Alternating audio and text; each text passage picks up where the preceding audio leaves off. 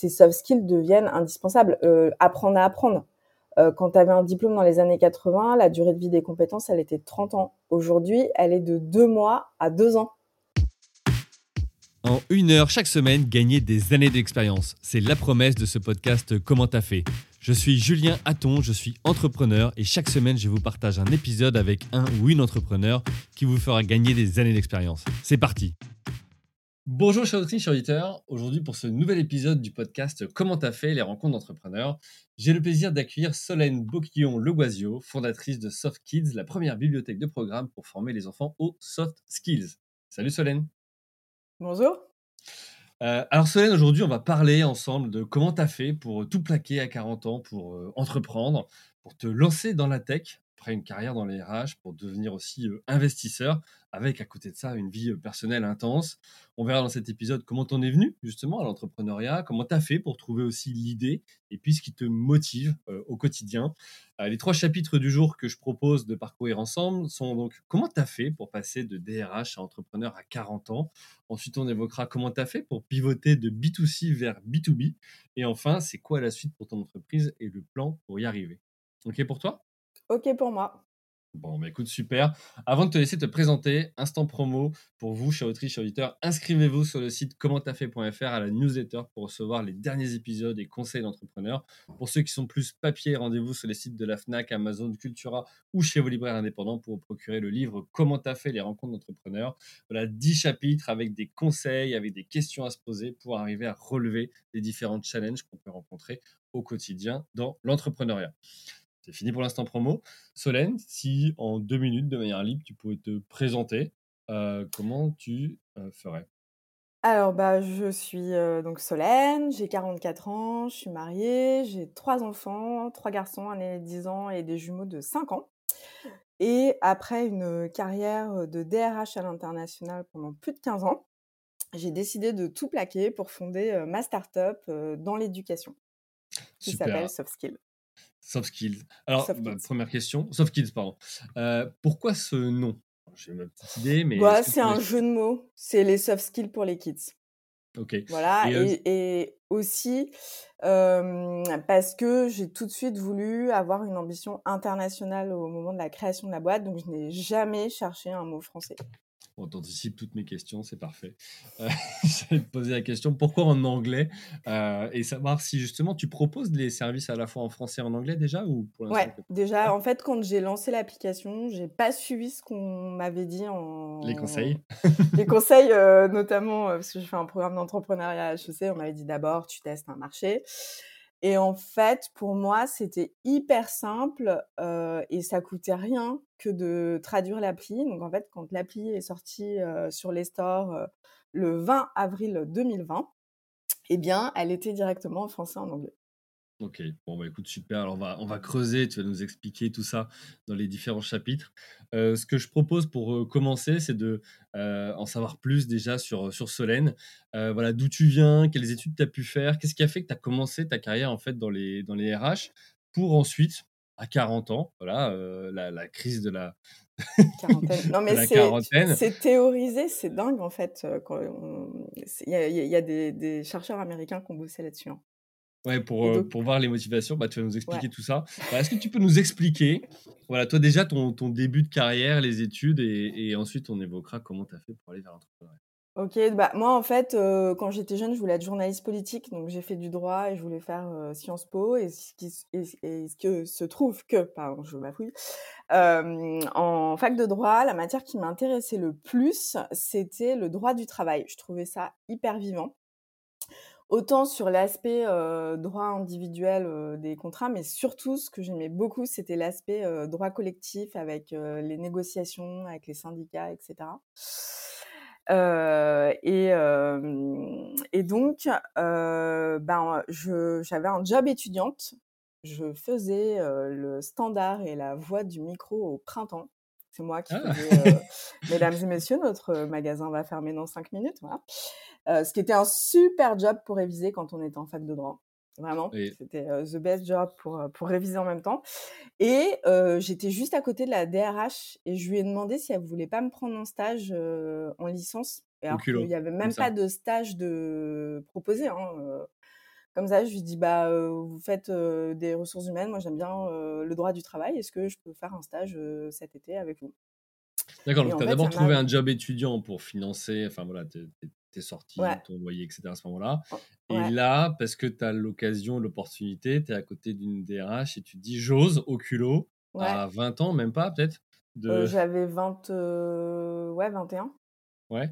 Tu dis, tiens, et si. Euh...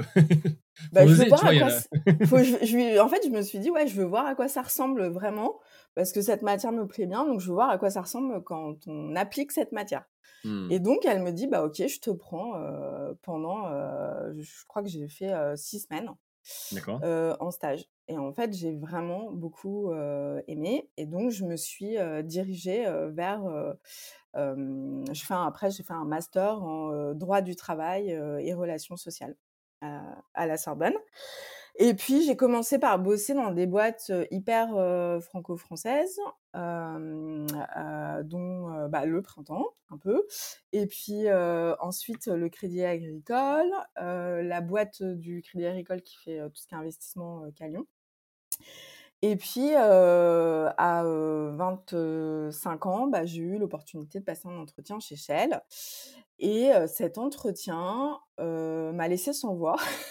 D'accord. Parce que, en fait, le recruteur n'avait pas mon CV.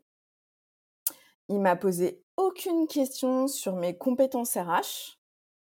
Et il m'a posé trois questions. Donc la première, c'était pouvez-vous me parler du projet que vous avez réalisé dont vous êtes le plus fier et comment vous avez fait pour y aboutir? Il mmh testait ma persévérance et ma volonté d'aboutir.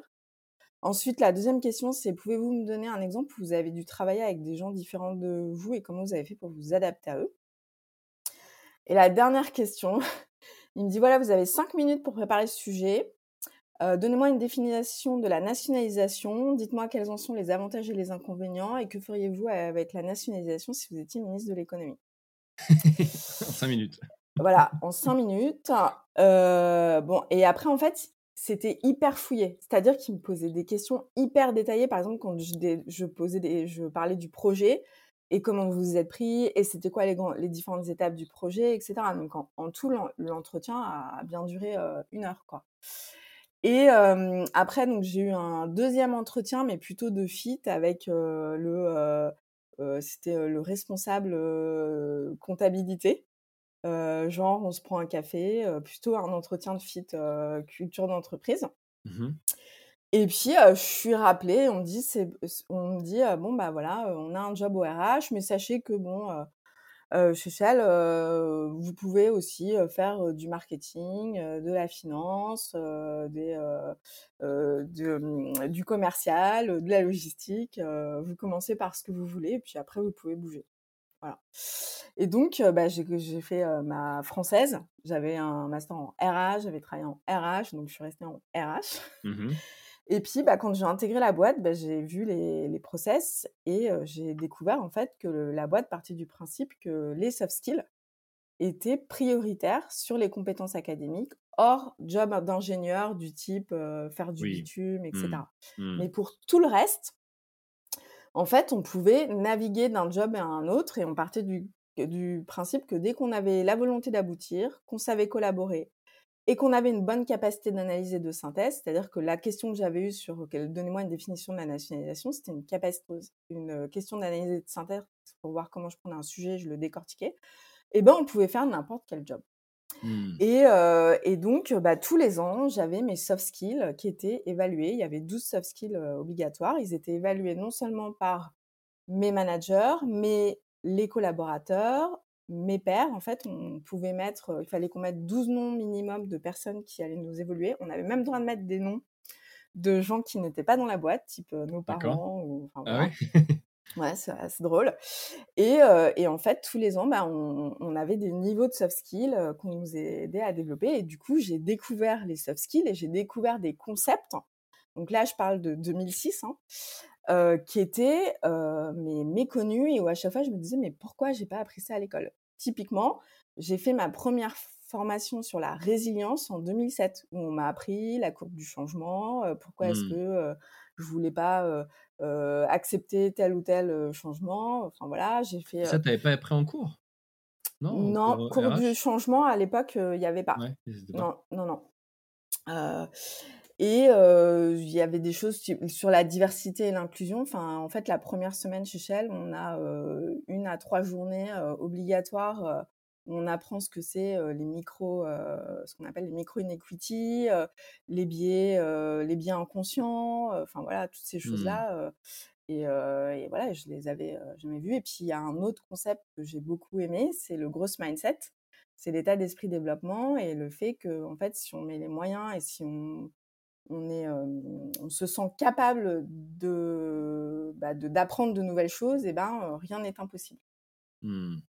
Ouais, c'est intéressant de voir que finalement leur, heu, leur stratégie, c'est de se dire: «Bah, les compétences, ça s'acquiert, en tout cas les techniques et par contre, on va miser plutôt sur, heu, le reste». Heu et et eux, ça tu dis, ils l'ont vu, mais bien plus tôt que maintenant, parce que maintenant, Ah c'est bah un sujet plus à la mode. C'est aussi Mmh. pour ça probablement que tu t'es lancé, mais Bah, c'est alors c'est pas pour ça que je me suis lancée parce qu'en fait, ça a commencé à la à la mo à être à la mode au moment où je me suis lancée, peut-être, allez 2-3 ans pour certaines boîtes, mais mmh, on n'était pas au niveau que moi j'ai connu et et tu vois, sans prétention aucune, mais j'étais avec des associations au début, j'allais dans des associations RH, françaises et en fait, j'avais l'impression, de gérer les choses, d'avoir 10-15 ans d'avance sur tout, quoi. mmh, et et ouais et la boîte était vraiment, en avance, sur, trop de choses, quoi. Et et je sais que j'avais passé aussi un entretien chez Total et je me dis tout le temps: «Mais chez Total, tu serais resté au même job, tu aurais pas évolué». Enfin, chez Shell, j'ai évolué tous les 2 ans.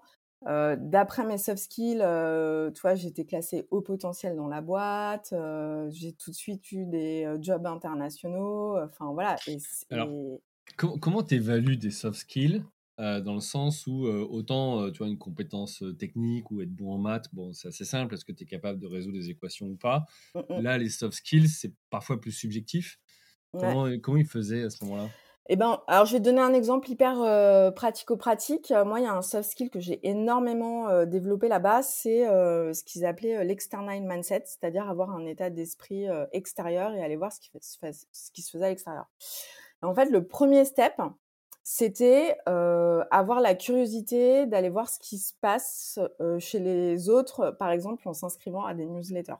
Mmh. Donc, je te donne un exemple. Moi, j'étais, DRH en charge en charge de la stratégie des centres de services partagés de Shell. Les centres de services partagés, c'est toutes les activités très transactionnelles. C'est une industrie, à part. En fait, c'est Mmh. même à part du de l'énergie, du pétrole et tout. Donc j'ai commencé à prendre plein de newsletters, et à m'inscrire à des newsletters sur, les centres de services partagés. Le deuxième step, c'était, heu, d'avoir, heu, des connaissances très précises, heu, du marché, de de cette industrie et de pouvoir prendre des décisions par rapport à ces connaissances. Mmh. Le troisième step, c'était aller, discuter avec, avec, les autres de du marché. Donc tu vois, par exemple, moi, j'avais dans mon scope, heu, Manille, heu, Kuala Lumpur, hem, l'Afrique du Sud, la Pologne. Dès que j'avais un déplacement, je prenais rendez-vous avec un autre DRH d'un autre centre de services partagés. Donc, j'ai été euh, chez Henken à Cracovie, euh, chez Mmh. Schlumberger à, à Kuala Lumpur, etc., etc. En fait, un déplacement devait toujours euh, avoir euh, ce... Enfin, on devait toujours aller voir quelqu'un d'autre pour savoir ce qu'il faisait. Et ensuite, l'autre step, c'était de ramener à la maison ce que tu avais appris chez les autres Mmh. et de voir ce qui était bien bon à prendre et ce qui n'était pas bon à prendre. Et le dernier step, c'était de transmettre cette information que tu avais ramenée de l'extérieur aux autres. Alors tu vois, Et donc ça, c'était formalisé dans une grille et donc tu avais, tu avais du niveau à, heu heu, j'ai la connaissance, knowledge, à dernier niveau, heu, mastery ou develop new parce que tu vas développer les autres. Tu vois, c'est intéressant de le voir découpé, mais tout ce que tu as dit avec les étapes, Mmh en fait, mh. pour moi, ça me semble évident de faire déjà tout ça. Tu vois? Et de Ouais. de sortir de, OK, en fait, on me demande de faire un truc, je fais un truc et puis point barre. Bah non, pourquoi? Comment les autres font? Qu'est-ce que je peux faire différemment? Qu'est-ce que ça va apporter? Toi, ça me semble, Mais moi, parce que toi, tu dois déjà avoir, ce soft skill de développer et tu dois enfin, tu vois, par exemple, tu fais un podcast sur les entrepreneurs, donc tu Mmh. es curieux, tu vas voir comment font les uns les autres. Il y a plein de gens ils ne s'en tiennent qu'à leur boîte, à leur fiche de poste, et ils vont te dire, et pourquoi c'est important de développer soft skills, c'est parce que tu en as plein, ils vont tout le temps te dire, on a toujours fait comme ça, euh, ah bah c'est comme ça chez nous, euh, et en fait, du coup, euh, bah, c'est comme ça que tu des boîtes qui se plantent parce qu'elles n'arrivent absolument pas à vivre avec leur temps.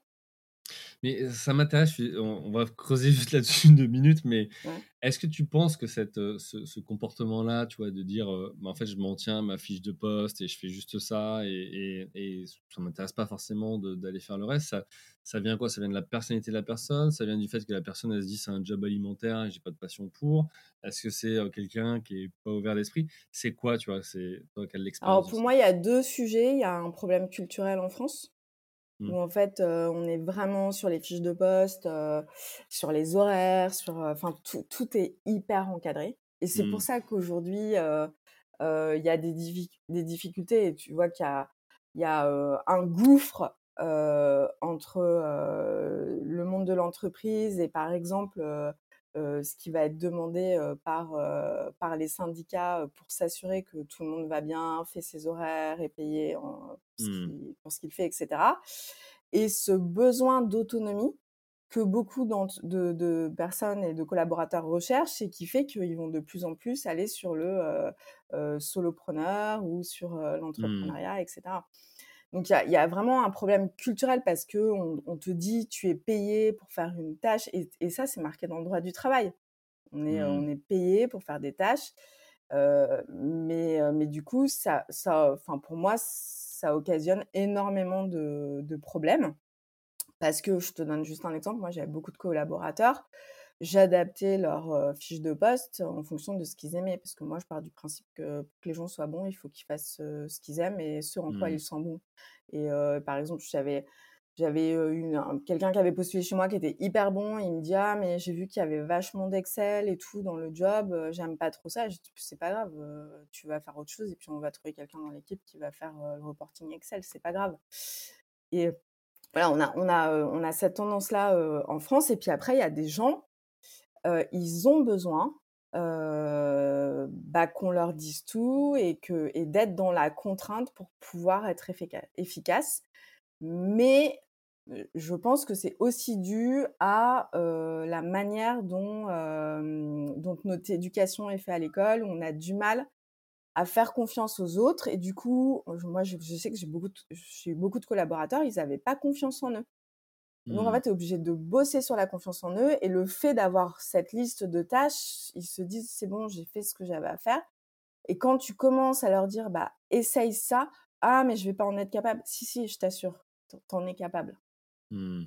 Ouais, c'est intéressant, tu, tu m'ouvres une perspective parce que c'est un sujet, je discute beaucoup avec les, les, les, gens, tu vois, et notamment aussi dans mon équipe ou dans mon secteur d'activité sur la veille. Sur des mmh marchés qui sont mouvants comme tous en ce moment la veille, est-ce que c'est un temps qui doit être prévu, tu vois, entre 9h et 10h le mardi? Est-ce que c'est quelque chose de continu? C'est tous les jours. Tu vois, et, en fait, c'est ça. Mais moi, ma vision, si tu veux, aujourd'hui, c'est que, indépendamment si c'est dans ta fiche de poste ou pas, si toi, déjà, tu n'es pas constamment en veille, regarde, toi, je prends notre métier qui est la pub, mmh bah, quand tu regardes la télé, quand tu regardes les applis, quand tu passes dans la rue, tu vois des affiches, bah, en fait, on ne demande pas de travailler, de noter, de faire une, analyse de chaque pub. Bah ouais, mais dire, tiens, celle-là, elle m'a marqué. Qu'est-ce que je retiens de ça? Comment ils l'ont fait? Est-ce que ça m'a et est-ce que je le retrouve pas demain dans mon travail, par exemple? Non, mais tu as raison. Et ça fait partie du job. Moi, tous mes collaborateurs, je leur ai toujours dit écouter un podcast, ça fait partie de votre job. Lire un livre, ça fait partie de votre job. Mmh. Euh, aller à l'extérieur, ça fait partie de votre job. Aller en conférence, ça fait partie de votre job. Enfin, mais du coup, le droit du travail prévoit pas ces temps-là. Parce que sinon, tu vas avoir quelqu'un qui va te dire bah écoute, d'accord, je viens, mais entre 9h et 10h, je lis, donc tu ne me fais pas de mail. Ah, mais moi, si quelqu'un me dit ça, pour moi, c'est du temps de travail et il n'y a pas de problème. Ouais, donc pour toi, c'est bon. Ok. c'est intéressant, tu vois, ça, de, de, se dire bah ok, en fait, on a différentes approches selon peut-être les cultures. Je vois moi aussi, tu, on parle de, de soft skills, mais avec ma, ma, fille qui a 3 ans, Bon, voilà, à la crèche, le mardi, ils apportent un objet, ils doivent le montrer aux autres et l'expliquer. Donc, ils apprennent l'expression orale devant les autres, quelque part se mettre à risque, gagner peut-être en confiance en soi. tu vois, c'est des choses dont j'ai pas souvenir ou que j'ai pas vu dans d'autres systèmes scolaires. Bah, ça commence à évoluer un petit peu, mais c'est pas, c'est pas encore ça, quoi. Mmh. Mais ça devrait être obligatoire. Ok, bon, écoute, super. Euh, alors, on est déjà quasiment là sur, euh, sur, euh, sur, sur, la fin du premier chapitre, mais avant, avant de, creuser sur la, création de Soft Kids, l'idée c'est, tu as dit tout à l'heure, je voulais être journaliste politique. Mmh Pourquoi? Ça te vient d'où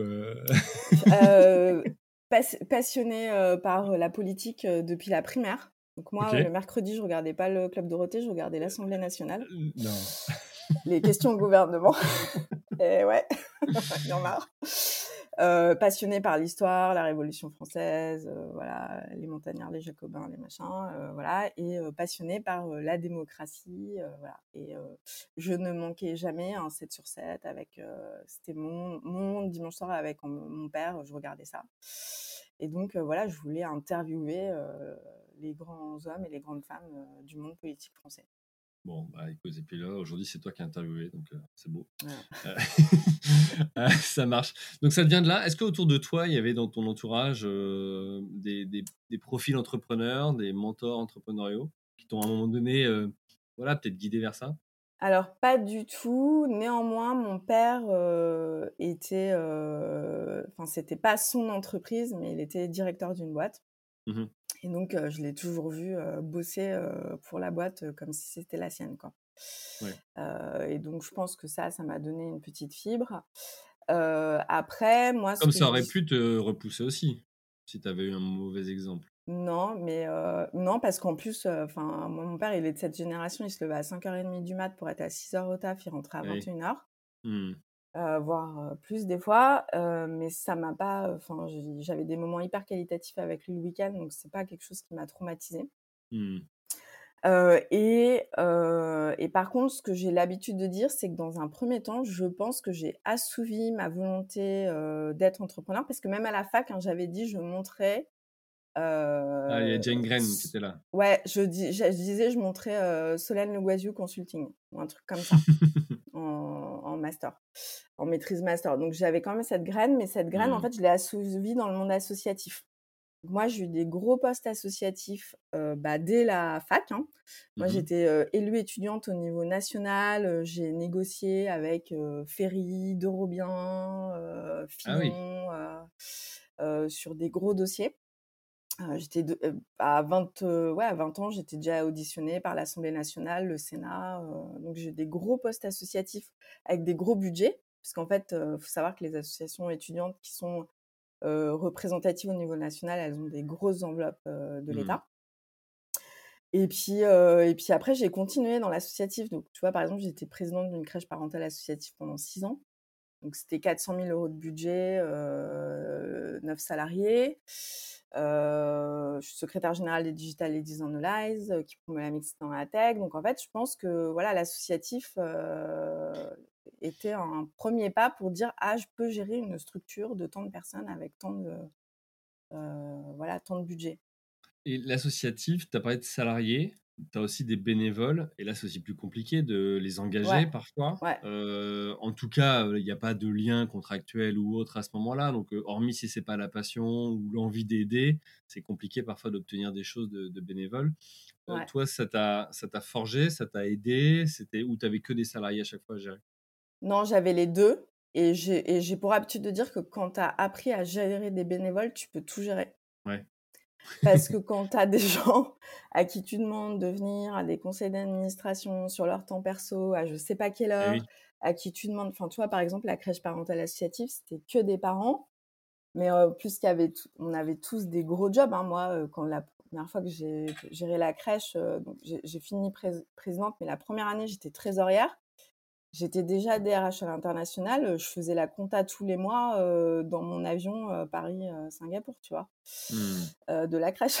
donc, donc, quand tu arrives à motiver des gens pour faire, voilà, gratos des trucs qui sont un peu, un peu costauds, quoi, bah, tu peux motiver n'importe qui après. Hein. Mmh. Ok, bon, écoute, super pour aller du coup vers ton passage entrepreneurial, donc il y avait cette graine qui était là. Tu es rentré chez Shell, tu as évolué au fur et à mesure. Et là, paf, la quarantaine arrive. et, et, tu te dis, bon, ok, c'est le moment pour moi d'y aller. Comment ça se passe? Comment tu trouves l'idée et quel a été le déclic pour toi pour te lancer? Alors en fait, il y a deux étapes. La première étape, moi je suis quelqu'un qui a du mal à rester focus sur un seul truc. Donc en 2013, je, je, dis à ma boss, toujours external focus, écoute, là, il y a une loi qui vient de passer en France. Euh, il va falloir qu'on ait 40% de femmes dans les conseils d'administration. Je pense que ça serait génial si je passais la certification d'administrateur de société mmh. pour pouvoir être dans des conseils d'administration, dans d'autres boîtes, voir comment ça se passe, etc. Donc Shell me paye la formation d'administratrice de société, d'administrateur de société de l'ESSEC. Euh, à l'époque, en fait, je m'étais dit, ouais, ça serait génial si j'arrivais à intégrer Michel et Augustin. Ils sont hyper innovants au niveau RH et tout. Euh, mmh. voilà. Et donc, je commence à voir un peu euh, les entreprises sur le côté gouvernance, etc. Donc ça, c'est un premier truc. Et j'intègre des conseils d'administration, et notamment des conseils de, de JV de Shell. voilà, et donc je vois d'autres choses. Et, JV, les, les joint ventures. Ouais, joint ventures. Et après, la deuxième étape, euh, donc c'était quand j'étais présidente de la crèche parentale associative, euh, mais j'avais encore demandé un side project chez Shell. je commence à dire, euh, ouais là, je sens qu'au niveau startup en France, ça bouge. Donc là, je crois qu'on était en 2016. Et je leur dis, moi, je vois plein de trucs et vous êtes tout le temps en train d'investir à Singapour, à Londres et à San Francisco et il se passe un truc en France. Et donc avec un de mes collègues euh, qui lui était euh, directeur euh, stratégie euh, supply chain et qui s'intéresse aussi comme moi beaucoup à tout ce qui était tech, innovation, technologie, on faisait vachement de veille tous les deux. On propose d'aller en fait trouver des startups françaises dans lesquelles Shell pourrait investir. Mmh. Donc des trucs du type, je sais pas si tu vois monmécanicien.com qui, qui proposait d'aller. Ça, il n'y avait pas, y avait pas déjà un service à mener ou autre. Qui si, mais en fait, ils regardaient pas la France. D'accord. Et donc, on se, on commence à discuter avec Shell Venture Capital qui est basé à La Haye. On leur organise la tournée des popotes. Moi, j'étais déjà hyper active sur Twitter, sur tout ce qui était digital, tech, startup. J'étais mmh. déjà en contact avec des gens de la BPI, avec des gens de Station F. Je leur organise le, tour, quoi. Ils arrivent à Station F, ils disent waouh, c'est génial ce truc. Et donc, je commence à faire du sourcing de startup en side project de mon job de DRH à l'international. Et je rencontre plein de startups et je, dis, ah, je me dis, ouais, c'est génial. j'ai envie d'investir chez eux, j'ai envie, voilà. Donc ça, mmh. c'était, je, c'était de 37 à 39 ans. Pendant deux ans, je fais ça. et je fais du mentoring pour ces startups sur les sujets RH, recrutement, nanana. Et ensuite, l'idée de SoftKids me vient. Je suis à Bangalore. Je travaille avec mon équipe sur l'impact de l'intelligence artificielle, donc le chat GBT qu'on a aujourd'hui, hein, mmh sur les profils et les postes. Et je travaille là-dessus avec Boston Consulting Group. Et puis, ils, disent, ils me disent 65% des métiers d'aujourd'hui, euh, des écoliers d'aujourd'hui feront des métiers qui n'existent pas encore. Et en fait, l'OCDE, le World Economic Forum, etc., recommande de développer les soft skills dès le plus jeune âge. Et je dis, mais il y a un truc à faire. Moi, je connais les soft skills par cœur. Ça fait 15 ans que je développe les soft skills des adultes. Mais pourquoi je ne vais pas aller développer les, soft skills des enfants? J'en parle à ma boss, euh, qui était VP euh, à Singapour elle me dit ouais, ton idée elle est géniale, euh, ouais vas-y, euh, tente-le quoi. Et donc euh, je pars en égo, hein, je suis pas partie sans rien. C'est ce ouais, t'es pas en, en, dispo non plus ou congé sans solde ou autre. Non non, en fait, en fait, on me demande de réorganiser euh, toute l'organisation RH et en clair, je me fais harakiri et je dis ouais, je pense que mon poste, on peut le splitter sur plusieurs personnes. Alors... Ok. Voilà, et du coup, je pars dans des très bonnes conditions. Je quitte Shell le 28 février 2019 et le 1er mars, je commence HEC Challenge Plus, qui est un programme de 9 mois où tu arrives avec une idée, au bout de 9 mois, tu sors avec un proto. Ok, alors ça va nous faire la super transition pour la suite. donc, on voit comment tu, quittes Shell pour te lancer entrepreneuriat. Là, l'idée maintenant, c'est que tu nous expliques voilà, comment tu as construit ce projet, ce qui devient mmh entreprise, Euh, alors, tu me disais en off que entre l'idée, les conseils, et puis finalement, ce que tu as, ce que as sorti finalement comme, comme entreprise, il y avait un, il y avait un, gap. et puis après, tu as fait aussi un, un, pivot de B2C vers B2B. Tu vas nous expliquer pourquoi. Donc mmh, mmh. là, tu rentres chez HEC. pour, ce, pour ce programme de 9 mois. Mmh, Comment ça se passe? Est-ce que tu t'y sens bien ou non, tu dis, bon, en fait, l'entrepreneuriat, non, pas trop? Je m'y sens bien, mais c'est hyper dur hyper dur parce qu'en fait, le but de ce programme, donc le programme euh, de HEC que j'ai fait, c'est Challenge Plus. Donc le but, c'est de te challenger. Donc tous les mois, euh, tu passes à la moulinette devant un jury sur euh, ton projet et l'évolution de ton projet. Et tous les mois, enfin, je veux dire, la, le, premier, la première fois qu'on est tous passés, donc on était 12 boîtes, tu te fais laminer ton projet. Ouais, tu repars, et, tu, tu repars, tu te dis, bon, bah, enfin, faut que j'abandonne quoi. En fait, ils te, ils, te, ils te prennent le truc dans tous les sens. Et ton business model, ça va pas. Et euh, ton produit, il est trop Ils te testent aussi, peut-être, non? Ils te testent oui, un peu je pense. ta capacité de résistance. Et... Hmm. Mais dans, dans ma promo, il y a une boîte, ils ont pivoté euh, enfin, le truc n'était pas encore sorti, mais ils ont pivoté cinq fois. C'est-à-dire que tous les mois, on leur disait, mais attendez, en fait, c'est pas du tout le projet que vous nous avez, euh, mmh. euh, vous nous avez parlé le mois dernier. Là, vous êtes tout le temps en train de changer, les mecs. Donc voilà, c'était et donc c'était très challengeant. Néanmoins, ce qui était vraiment top sur ces neuf mois, c'est que chaque mois, tu suivais l'étape de construction d'une boîte. Donc en fait, mmh. tu arrives le premier mois, moi, en fait, j'avais été sélectionnée sur un pauvre PowerPoint de 10 pages où tu pitches ton idée. Et donc, le premier mois, tu fais ton étude de marché, tu vas questionner des gens. Le deuxième mois, tu commences à regarder un petit peu tout ce qui relève de, des statuts, de est-ce que tu t'associes ou pas. Ensuite, tu vas voir tout ce qui relève de la propriété intellectuelle. Ensuite, le quatrième mois, comment tu passes au produit après, comment tu vas faire tes prix, enfin voilà. Et moi, ça m'a énormément drivé, parce que en fait, pendant neuf mois, je suis arrivée avec une idée, et au bout des neuf mois, j'ai pitché et j'avais un prototype qui était prêt, quoi. Ouais, donc quelque part, c'est un peu une sorte d'incubateur, ça t'a aidé à donner vie à ce projet, enfin cette idée que tu avais, et avec des gens expérimentés. C'est pas toi qui as essayé par toi-même, voilà. Oui, oui. Tu l'as fait seul ou tu as fait avec potentiel associé ou autre? Alors, dès le départ, moi, j'avais, j'ai trois associés, moi, qui sont minoritaires. Enfin, moi, j'ai 80% de la boîte et eux, ils ont 20%. C'est pareil, c'est un truc qu'on n'aime pas. Hein. Mmh. Mais au début, j'étais, enfin voilà, j'étais toute seule et en fait, j'ai, j'ai des associés qui sont venus avec leurs compétences. Donc, en fait, j'ai une de mes associées elle, elle était directrice marketing. Elle m'a fait toute la stratégie marketing de lancement de SoftKits. Enfin, moi, j'y connaissais rien du tout au market. Mais pendant que tu étais dans le HEC Challenge Plus ou après? Ah ouais. Non, non, pendant, pendant, pendant. Mmh. Euh, après, j'ai un pote, euh, bon, euh, polytechnicien, qui m'a fait toute la partie tech, qui m'a aidé à trouver les bons développeurs, enfin voilà. et ensuite, j'ai une, autre pote qui, est très très bon sur tout ce qui est opérationnel et, donc qui m'a aidé à, mettre tout ça en, mode chef d'orchestre pour qu'on ait quelque chose qui soit qui lance et qui se sorte quoi. Mmh.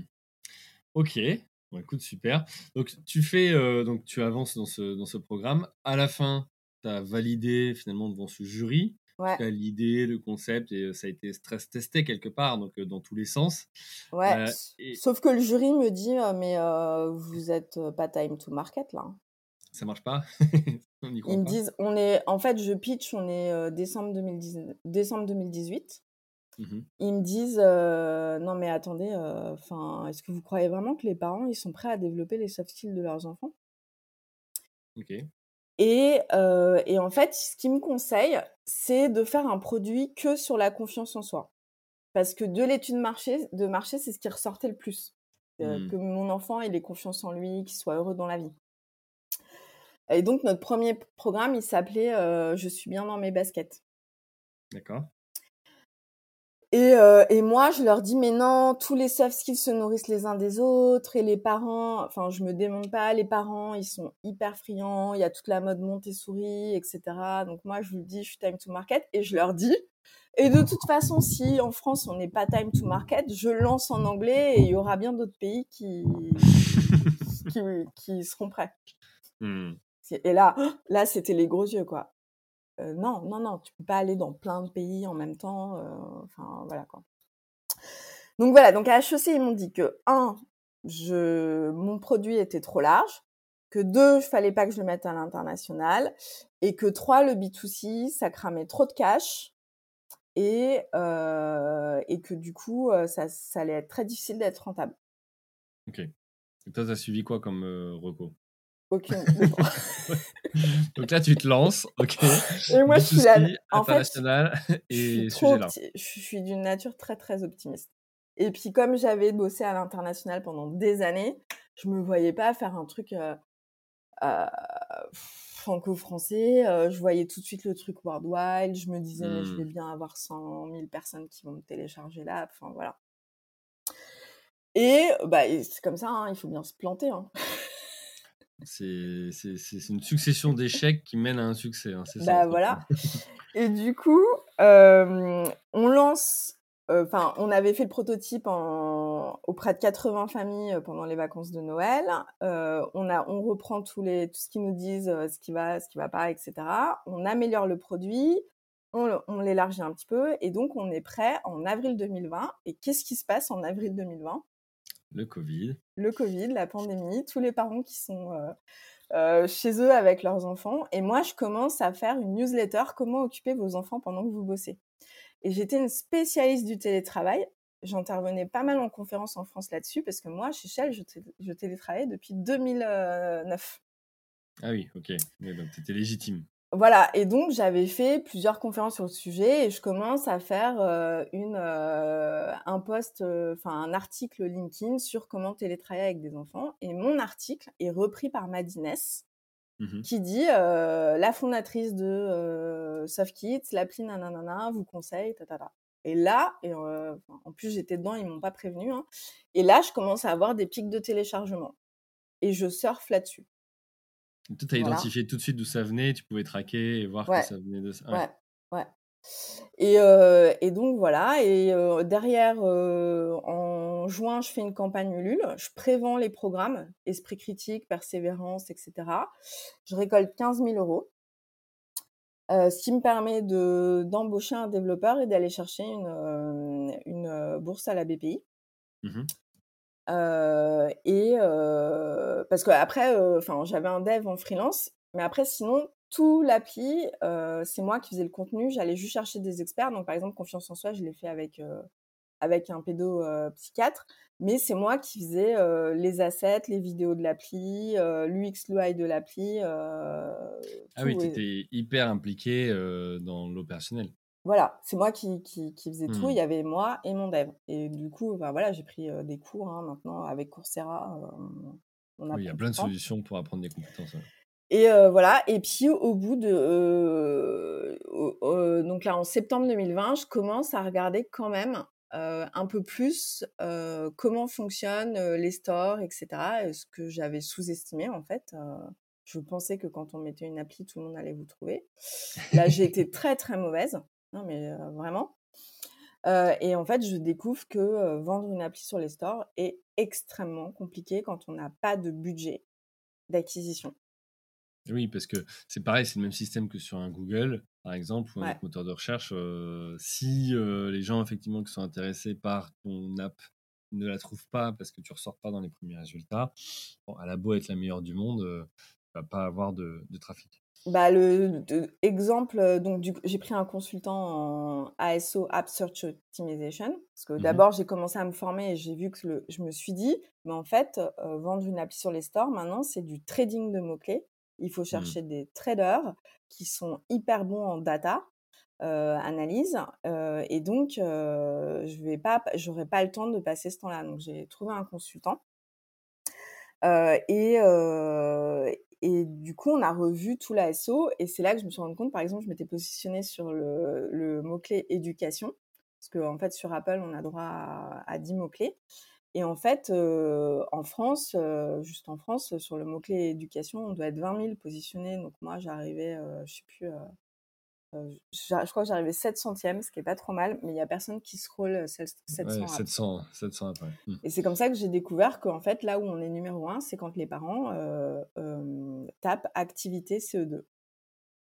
D'accord, donc tu as changé tout ton référencement de l'app pour t'adapter. Et là, par contre, tu as vu un pic.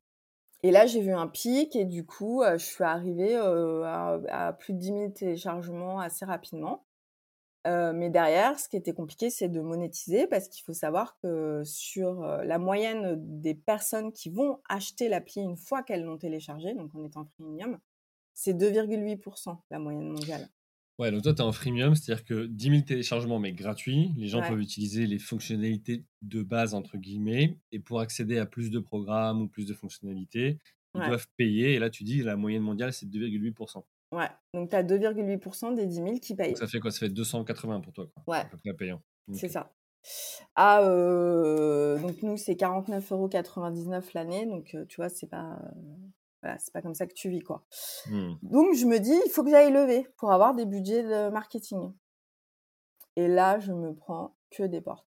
Ouais, c'est, euh, on n'y croit pas. bah, c'est pas on n'y croit pas, c'est votre sujet, il est génial, mais un, le B2C, c'est compliqué ça crame du cash. Et deux, l'éducation, c'est compliqué. Ouais, et puis le coût d'acquisition est peut-être élevé par rapport à, aux 49 euros que ça peut ramener derrière. Et donc, je me dis, euh, bon, bah, ça va être compliqué.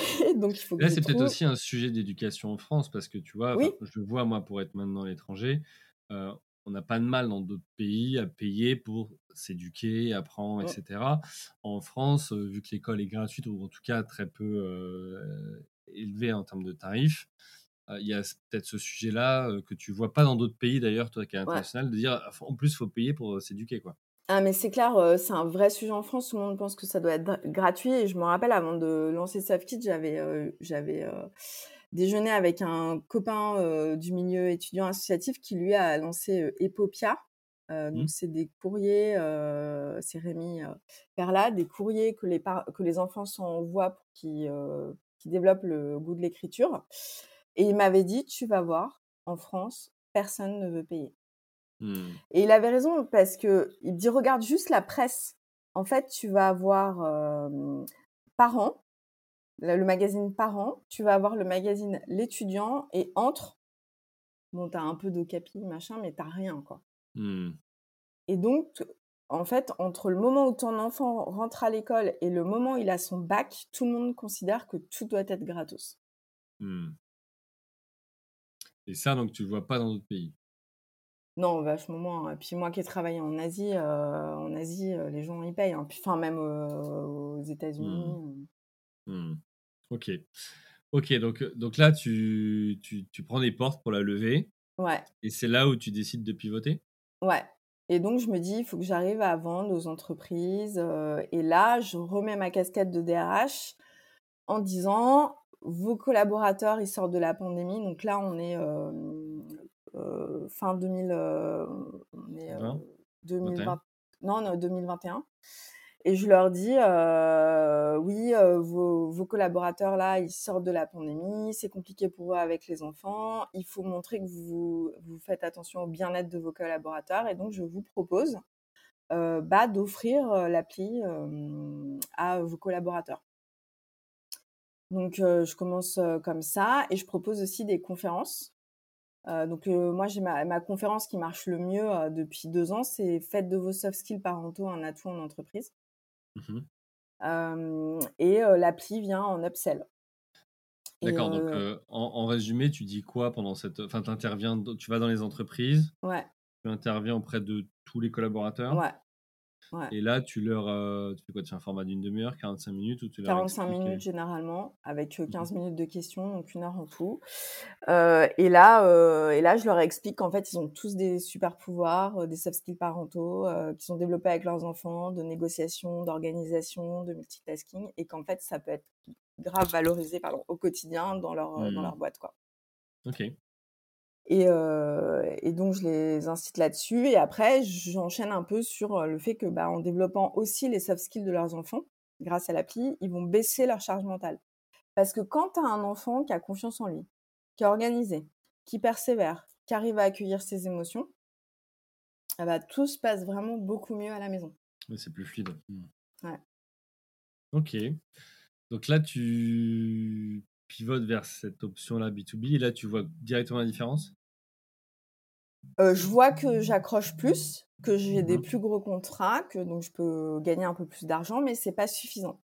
D'accord. Et là, en pas fait, été euh, du jour au lendemain. euh, ouais. non, c'est crescendo, mais euh, il faut quand même éduquer, éduquer le marché.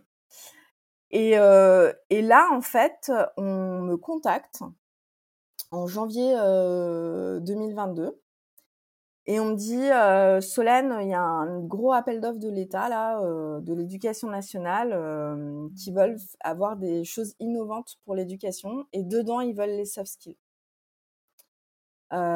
Et en fait, bah, t'es la référence des soft skills. En fait, j'ai des concurrents hein, en France, hein, mais mes concurrents, ils vont, ils vont être par exemple sur que la gestion des émotions ou que Mmh. l'esprit critique. Et en fait, moi, je suis la seule à, à avoir une bibliothèque. En fait, dans les soft skills, tu as trois dimensions. La dimension cognitive, dans laquelle tu vas avoir par exemple confiance en soi, esprit critique. La dimension émotionnelle, dans laquelle tu vas avoir accueil des émotions, gestion du stress, résilience. Et la dimension relationnelle, dans laquelle tu vas avoir collaboration, résolution des problèmes avec les autres, etc. Mmh. Moi, je, je, je couvre tout. Et donc, euh, donc on m'appelle, on me dit, tu veux pas faire partie de ce consortium? Donc, on, on bosse sur, euh, bah, sur cet appel d'offres euh, pendant euh, cinq mois. Puis on attend pendant trois mois et on gagne cet appel d'offres qui vise en fait à accompagner 500 000 décrocheurs scolaires dans huit académies sur cinq ans. Ok, donc l'État vous paye pour utiliser vos services pour Ouais. 500 000 décrocheurs. Ouais. Et là, en fait, ça me fait un chiffre parce que, un, bah, j'ai euh, la légitimité. euh, on, on me dit, ah bah ça y est, tu travailles avec l'éducation nationale. Deux, on me dit, bah ça y est, l'éducation nationale veut faire des soft skills en classe. Donc en Hmm. fait, euh, bah, on se bouge. Et ça devient un sujet, au même titre que les mathématiques, le français, etc. On en a besoin. Et puis bah voilà, et puis ça fait des rentrées, des rentrées d'argent. Donc du coup, voilà, ça, ça change, ça change la, la donne quoi. Puis quelque part, tu as aussi un peu un tampon officiel de OK, maintenant les soft skills, il faut les développer parce que l'État s'y est mis. Alors Ouais. qu'avant, certains pouvaient avoir des réticences. euh. Et là, je repense à tous ceux qui t'ont dit avant, maintenant, euh, c'est pas intégré, euh, c'est pas Bah là, je suis totalement euh, time to market aujourd'hui, puisque en plus de cet appel d'offres, euh, en septembre euh, 2022, donc il y a un an, là, ça fait un an, euh, en fait, il y a le gouvernement qui a sorti un arrêté interministériel dans lequel, en fait, il, dit qu'il faut absolument que le ministère de la Santé et le ministère de l'Éducation et il y a trois, quatre autres ministères travaillent sur le développement des soft skills des enfants sur les 15 prochaines années, il faut qu'il y ait 5,5 millions d'enfants français qui soient formés aux soft skills pour que la génération qui née en 2035 se soit intégrée dans l'éducation. Ah oui, donc c'est déjà un horizon euh, ouais, à, à 12-13 ans. Quoi. Ouais. Ok. Et donc là, il y a toutes les ARS euh, plus l'éducation nationale qui sont en ordre de bataille euh, pour essayer de former tout leur personnel aux soft skills, euh, de faire en sorte que Hmm. tous les enfants soient euh, développent leurs soft skills euh, su- sur des sujets qui vont de la confiance en soi où on est à la ramasse en France. On est 62e sur, les, sur 65 pays de l'OCDE sur la confiance en soi des élèves en leur capacité à réussir sur la dernière enquête PISA. Mais on a d'autres enjeux du type esprit critique, euh, apprendre aux enfants à, euh, à vérifier les fake news, euh, tu vois, pour rester un Hmm. pays démocratique, Hmm. etc. Et donc, en fait, voilà, ces, ces soft skills deviennent indispensables. Apprendre à apprendre. Euh, quand tu avais un diplôme dans les années 80, la durée de vie des compétences, elle était de 30 ans. Aujourd'hui, elle est de deux mois à deux ans. Non. Donc en fait, si tu tu sais pas apprendre à apprendre et apprendre à désapprendre, mais enfin c'est c'est mort quoi. Ouais, c'est super intéressant ce que tu dis parce que c'est vrai que euh, on en parle beaucoup, on le voit, c'est 85% des métiers de 2030 n'existent pas encore et, Mm, mm. et, et ça, c'est vrai qu'il y, y a un besoin de formation, que ce soit des plus jeunes, mais aussi les, les- les adultes, parce que nos compétences techniques, elles, pour le coup, elles deviennent vite obsolètes, alors que des soft skills, elles, elles, elles restent dans le temps. Ouais. Euh, c'est intéressant aussi pour qui veut construire sa carrière, toi, indépendamment d'entreprendre, de se dire, bah, tiens, ok, comment je, j'évolue aussi chaque année. Tu Voilà, nous, par exemple, cette année, notre équipe, on leur a fait plus d'une dizaine de formations. Alors oui, c'est des temps où, pendant ce temps-là, on n'est pas en train de, de travailler sur d'autres sujets. Mais par contre, sur des tailles d'entreprise comme nous, proposer ça, c'est une aubaine quand, quand, je vois les entretiens que je peux faire passer et que, que de ça, j'ai des candidats qui, qui, postulent et qui disent bah, ma dernière formation, elle a 5 ans. Quoi. Et encore, c'était un truc. bon, ouais. Donc, ok, donc là, vous en êtes tout maintenant avec cette offre-là? Donc, vous avez gagné cet appel d'offres. Vous en êtes tout Vous êtes combien? Il y a combien de téléchargements? Ou c'est quoi le chiffre d'affaires? Qu'est-ce que tu peux nous partager? Alors là, en fait, on est sept salariés, dont une doctorante parce que du coup, on fait de la recherche. Donc en fait, on est on commence à être, on est jeune entreprise innovante et on est EdTech slash Deep Tech parce qu'en fait, développer les soft skills des enfants, c'est une innovation sociétale mmh. sur laquelle nous on est en train de euh, de travailler. Et là, on a un protocole de recherche avec euh, le CNRS et son laboratoire en neurosciences et sciences de l'éducation pour évaluer l'impact de l'apprentissage des soft skills sur la réussite scolaire et le bien-être. Il faut savoir qu'en fait, euh, les enquêtes, enfin les recherches américaines et canadiennes disent qu'un enfant qui développe ses soft skills peut gagner entre 1 à 5 mois d'école supplémentaire par an. C'est comme s'il ah avait 5 mois d'école en plus, par exemple, quand il est mmh issu d'un milieu défavorisé. Mmh. Euh, donc, euh, donc, on est en train d'évaluer euh, ça avec le CNRS. On a deux autres protocoles de recherche sur les, les, comment, les décrocheurs scolaires. Donc, en fait, là, on a vraiment, j'ai un gros pôle recherche que je suis en train de développer pour montrer tout mmh. ça. Donc, 7 salariés et sur le chiffre d'affaires, on est, enfin, c'est pas encore ça. Cette année, on va terminer à 300 k, quoi. Mais l'idée là, c'est vraiment d'arriver à déployer au maximum dans les écoles. Et l'appli en fait qu'on a développée pour le ministère, elle est dans le contrat du ministère pour les huit académies, mais là, on va aller chercher les autres académies. Mmh. Et on va aller chercher aussi les autres pays. D'accord.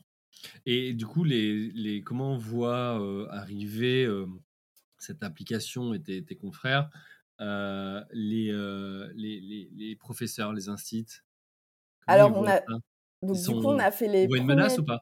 Ah non. Alors, il faut savoir qu'il y a 90% des enseignants, il y, a eu, il y a une enquête qui a été faite par l'association École Numa. Euh, il y a 90% des enseignants qui aimeraient développer les soft skills de leurs élèves, mais qui ne savent pas comment faire. Mmh. Donc, c'est là que nous, on arrive. eux-mêmes ne sont peut-être pas formés à ça. C'est ça? Ben oui, en fait, alors, à, partir de la rentrée, ce sera dans la formation initiale des enseignants. Mais mmh. en fait, là, c'était dans la formation continue, donc c'était juste à leur demande. Donc, je pense que ça va, ça va changer. Et là, donc on a, on a bossé là, on a fait les premiers tests avec Nathan. On est en partenariat avec Nathan, qui a un gros pool. Ils ont un, ils ont un, site qui s'appelle lea.fr sur lequel il y a 200 000 enseignants et on peut en fait tester l'appli. Et là, les retours des enseignants sont topissimes. Quoi. Enfin, on a, je sais pas combien de questions sur 5. à chaque fois, on est entre 4 et 5 de moyenne. Et les retours, c'est du type, bah, par exemple, les enseignants qui ont fait esprit critique, ils nous disent, ah bah, en fait, les élèves osent parler, les élèves osent poser des questions. Mmh. sur la confiance en soi, ils nous disent ah bah ça y est, on a des élèves qui se disent qu'ils ont le droit de faire des erreurs pour apprendre. Euh, où on a des élèves qui persévèrent. Donc là, les retours, euh, enfin moi j'étais trop contente quand j'ai relu euh, toutes les verbatimes des enseignants. Mmh. Je me dis là, on va, on va changer la donne parce que pourquoi? C'est parce que en fait, le déficit de soft skills en France devient un vrai sujet sur la réussite académique. En fait, on est très très bon à former des élites et à former les meilleurs qui arrivent mmh. du premier coup. Euh, et on n'est on n'est pas bon pour bah, ceux qui ont, des, qui ont l'impression d'avoir des difficultés. Et c'est une impression parce qu'en fait, c'est normal de faire des erreurs pour apprendre. Et quand en fait tu renverses la donne et que tu travailles sur les éléments dont je parlais au début, le gross mindset par exemple, et que tu dis aux élèves, bah, en fait, si tu, tu si tu, tu mets les moyens, peut-être que tu vas réussir moins vite l'exercice de maths que ton, que ton voisin de classe, qui lui peut-être a plus de facilité, mais si tu veux les, moyens, tu arriveras au même résultat que lui. Et tu peux y mmh. arriver. Sauf qu'on a 60%, euh, euh, par exemple, des élèves défavorisés qui pensent que l'intelligence, c'est génétique et que quoi qu'ils fassent, jamais ils y arriveront. Donc en fait, ils sont Ah donc déjà ils ont cette découragés. croyance, heu, Ouais. ancrée en eux, peut-être même véhiculée par leurs parents, Ouais. plus que les enseignants? Ouais, bah, si tu as entendu ta mère ou ton père dire: «Ah mais j'étais mauvais en mathtes», donc heu, Ouais, c'est tu es énorme. tu es comme ta mère, tu es mauvaise en maths, quoi. Il y Mmh. a aucune étude scientifique qui indique qu'être avoir être bon en maths ou pas, c'est génétique. Par exemple, heu, avoir la bosse des maths, c'est un neuromythe. Mmh. Heu, nous, on bosse beaucoup là, heu, tu vois, là, on est en train de discuter aussi, heu, pour faire, peut-être, un partenariat là avec Casio. On s'intéresse beaucoup à toutes les recherches scientifiques sur les mathématiques et par exemple, dans l'apprentissage des mathématiques, il y a un soft skill qui est indispensable, c'est l'accueil des émotions. Parce que ton cerveau, quand tu fais un exercice de mathématiques, il va se rappeler l'émotion que tu as. Si la première fois que tu as dû résoudre une équation, tu avais, des sueurs, sur le front, tu disais: «Bah, je vais pas y arriver», ton cerveau ne veut pas y revenir. Mmh. Ouais. Heu, c'est intéressant parce qu'en fait, au final, heu, tu es, sur les les les les la la psychologie, en tout cas la la compréhension du mécanisme qui fait qu'on on peut ou pas révéler son potentiel. Mmh mh, c'est ça. et et c'est là le vrai sujet parce que souvent il y a des raccourcis de dire: «Bon bah, j'y arrive pas et et c'est bon» je alors je sais plus qui avait sorti cette citation, mais j'aimais bien, mais il avait dit: «J'ai mis 10 ans à devenir un succès du jour au lendemain» et en fait, c'est vrai c'est la réalité, c'est de dire, bah, oui, les gens voient aujourd'hui tout ça, voient, la réussite et autres, mais d'un autre côté, ils ont pas vu les les 10 ans où tu as pris des bâches et où tu as appris Ouais, ouais. et tu tu tu parlais de conférences, j'en ai fait une il y a quelques mois au au au labo, l'incubateur du numérique à Orléans sur les échecs. Aimer les échecs et et c'est vrai que c'est intéressant parce que quand tu te présentes avec, aujourd'hui ce que les gens voient, puis après quand tu dis: «Bon maintenant je vais vous montrer tout le» pas le dark side, mais tout ce qui Bah s'est oui. passé d'échecs qui ont construit ça. Ah oui, bah, moi les toi les tu parlais de verbatim, les verbatim à la fin de ces conférences, c'est, heu: «Ah merci Julien, tu m'as réconcilié avec les échecs» ou ou «Ça m'a permis de voilà, d'avoir plus confiance en moi» ou «Tu m'as débloqué un truc». Bah, c'est top parce qu'en fait, la finalité, c'est pas que la personne n'est pas compétente, c'est qu'à un moment donné, elle s'est mis aussi un blocage ou heu, quel qu'il soit. Voilà. Ouais. Heu, donc c'est intéressant de voir que ça tu donc c'est dès 7 ans, tu le pratiques auprès Ouais. des enfants dès 7 ans. Dès 7 Heu, ans. pourquoi pas plus tôt? Parce qu'il faut savoir lire pour, utiliser l'application. D'accord, OK. Donc c'est un parti pris. Heu, évidemment, on peut développer certains soft skills, heu, dès le plus jeune âge, heu et sur, par exemple, la confiance en soi ou même, l'esprit critique, hein, en posant Mmh des mh. questions à ses enfants ou l'accueil des émotions. Les parents font beaucoup l'accueil des émotions pour les, pour les tout petits.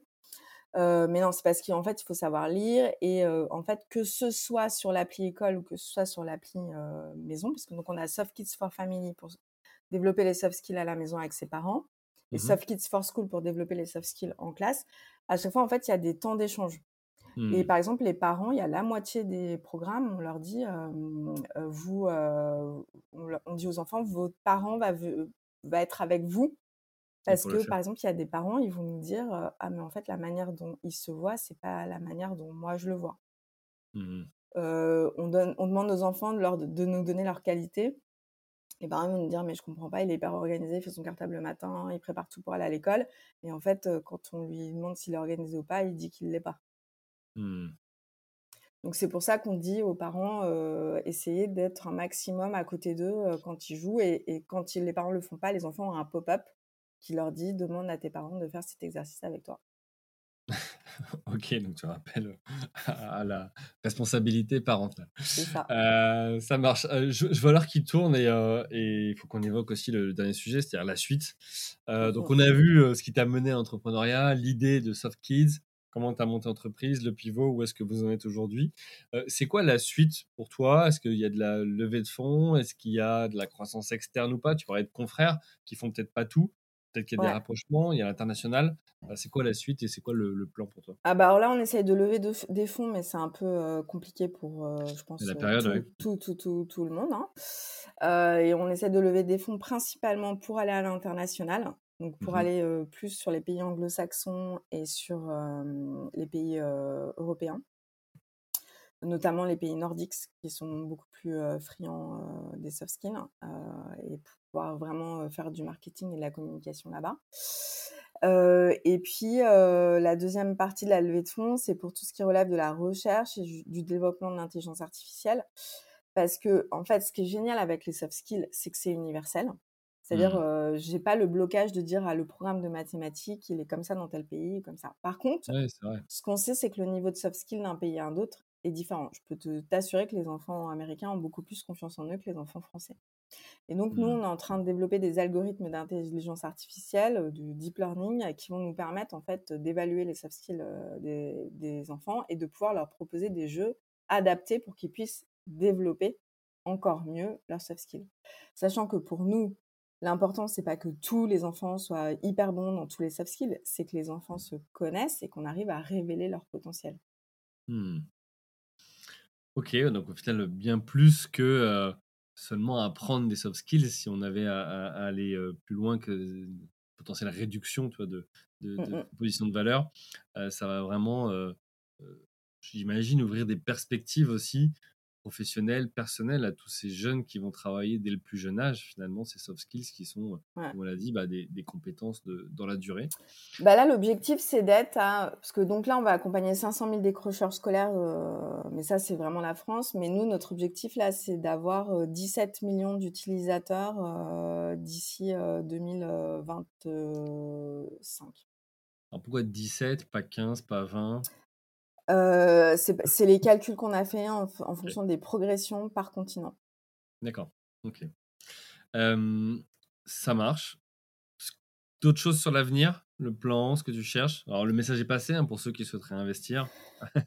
Savez où trouver Solène. Bah euh, non, mais l'avenir, c'est que, enfin, moi, je veux vraiment, euh, ce que je dis, c'est que je, je veux vraiment que ce soit dans l'état d'esprit des gens que de développer les soft skills des enfants fait partie de, enfin voilà, des principes éducatifs, quoi.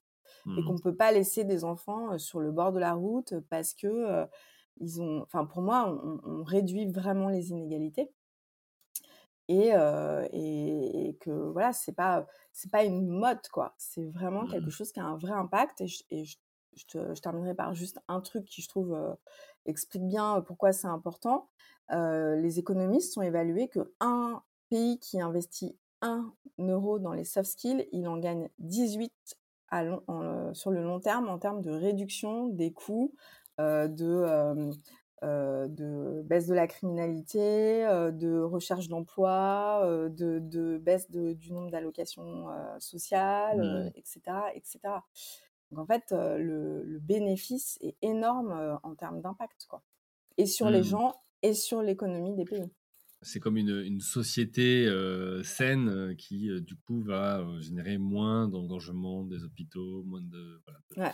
de- de- de traitements et autres. Et donc, derrière, il y a aussi finalement un retour aussi économique, même si c'est qu'une conséquence de, de, cette, de ces actions. Ok, on en a fini. On n'a pas eu le temps de parler de tes investissements, voilà, de comment tu, tu, tu faisais. Peut-être en deux minutes max, ce que tu peux En deux minutes, dire. bah en fait, quand je suis partie de Shell, j'avais décidé qu'un tiers euh, de mon chèque de départ irait euh, dans des investissements. Euh, parce que je trouve ça passionnant de suivre euh, des entrepreneurs. Donc là, aujourd'hui, j'ai un portefeuille de 8 startups euh, qui est hyper hétéroclite. euh, alors, c'est beaucoup de startups à impact. Euh, mais j'ai par exemple Green Got, Jobs That Make Sense, Regroup, qui fait de l'activisme social, c'est un réseau social d'activistes. Le seul investissement que j'ai qui n'est pas une start-up, c'est je suis une passionnée de gastronomie, donc j'ai investi dans le restaurant étoilé de Maurice Sacco qui s'appelle Mosuke. Mhm. Euh, euh, voilà. Et, en fait, les deux choses que je regarde, c'est qu'il y ait au moins une partie des fondateurs qui soient des fondatrices, parce que si les femmes n'investissent pas dans les femmes, personne ne le fera. Et je rappelle jusque l'année dernière, avec 0,8% du montant des levées de fonds qui a été dans des startups fondées par 100% par des femmes. Donc, Mhm. euh, c'est pas grand chose.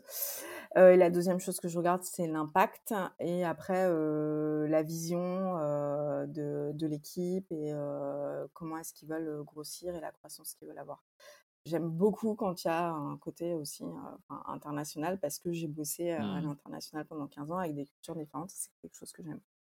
Et ton idée, c'est de, de gérer comme, comme ça des, des fonds des actifs ou c'est faire de t'amuser ou c'est de faire un exit de temps en temps? Enfin voilà, t'as une vision derrière? Euh, bah, la vi- ma vision, c'est je pense qu'il y a un tiers, je vais tout perdre. Ouais. Un tiers, Ce je qui est souvent le cas. Un, un tiers, je vais récupérer la mise et un tiers, euh, je vais euh, gagner de l'argent. Mais, euh, mais en fait, moi, j'ai déjà, j'ai pas, j'ai pas de problème vis-à-vis de la prise de risque. Mmh. Enfin, pour moi, le seul risque que j'ai dans la vie, c'est si j'ai une maladie très grave et que voilà. mais sinon, le reste n'est pas un risque. Je pense que j'arriverai toujours à rebondir dans la vie. Et je préfère investir mon argent dans des boîtes, créer de l'emploi, suivre des parcours entrepreneuriaux plutôt que de mettre mon argent sur des livrets qui, en plus, avec l'inflation, font, perdre de l'argent. Donc je pense qu'en France, on a un vrai sujet de d'éducation financière. D'éducation financière, enfin, est absolument dingue. et mais ça, c'est enfin, c'est un autre sujet, quoi. bon, bah, peut-être un, autre, euh, une autre start-up, une autre application qui va sortir un jour sur le sujet, mais. oh, y a, je suis quelques personnes qui font des. qui, ouais, qui commencent à faire des belles choses.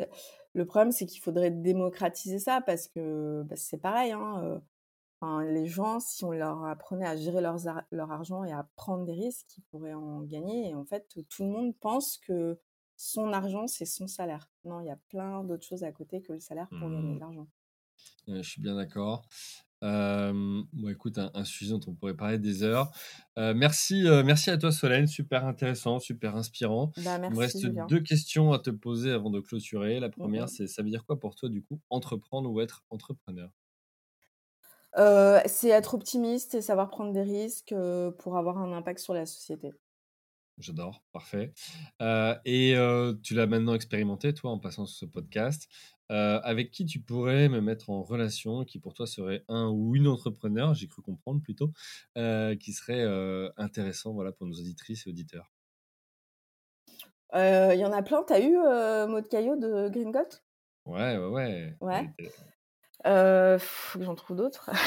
non, en plus, là, c'est l'été, donc j'ai pour la première fois, j'ai pas été sur LinkedIn depuis trois semaines, donc je suis un peu. ah, donc tu as réussi une digital detox. Euh, ouais, parce que c'était euh, c'était too much, quoi. Mais mmh. non, mais je réfléchis. T'as eu Haute Guéno Oui, plus. ouais, mais tu vois, t'as as eu toutes les personnes que je connais, donc bah, je, te trouverai. Ah, est-ce que tu as eu Magali Siméon de Lily Facilite la vie? Non, pas encore. Alors elle, bah elle, elle a tout quitté à 50 ans pour monter, pour monter une start-up. Eh ben, écoute, très bien, ça me, ça me plaît. Euh, bah, je compte sur toi pour nous mettre en relation. Un grand, un grand merci et je l'accueillerai avec grand plaisir. pour tous ceux qui veulent te retrouver, donc on a compris sur LinkedIn, on peut te retrouver, tu es, active. Ouais, très active, c'est pour ça que j'ai fait une, une pause euh, pour tous ceux qui veulent en savoir plus sur euh, Soft Kids, euh, le site internet donc softkids.net. Mm. pour ceux qui veulent télécharger l'app, on l'a compris, c'est en freemium, donc vous pouvez tester sur l'App Store et sur Google Play. et puis, tu as autre chose à rajouter? Non? Non, je suis, enfin, je réponds à toutes les questions. Donc franchement, n'hésitez pas à me solliciter sur LinkedIn. J'aime bien aider les, gens, donc n'hésitez pas. Eh ben super. Bah, merci à toi. Merci à vous, chers auditrices, chers auditeurs, pour votre fidélité, pour vos messages privés, pour vos commentaires, pour vos notes sur Apple Podcast et les autres plateformes, pour vos achats aussi du livre Comment t'as fait. Voilà, c'est un plaisir pour moi de voir que ce podcast et ce livre vous inspirent au quotidien, vous aident à relever les challenges entrepreneuriaux, à passer aussi les moments de galère, parce que c'est ça aussi le quotidien euh, des euh, entrepreneurs au masculin et au féminin. Euh, j'espère que ça vous a plu, que vous avez passé un bon moment avec nous. Pour moi, c'était un kiff total. j'adore ça, j'adore ce que je fais. je vous souhaite une bonne journée. Je vous dis à la semaine prochaine. Bye.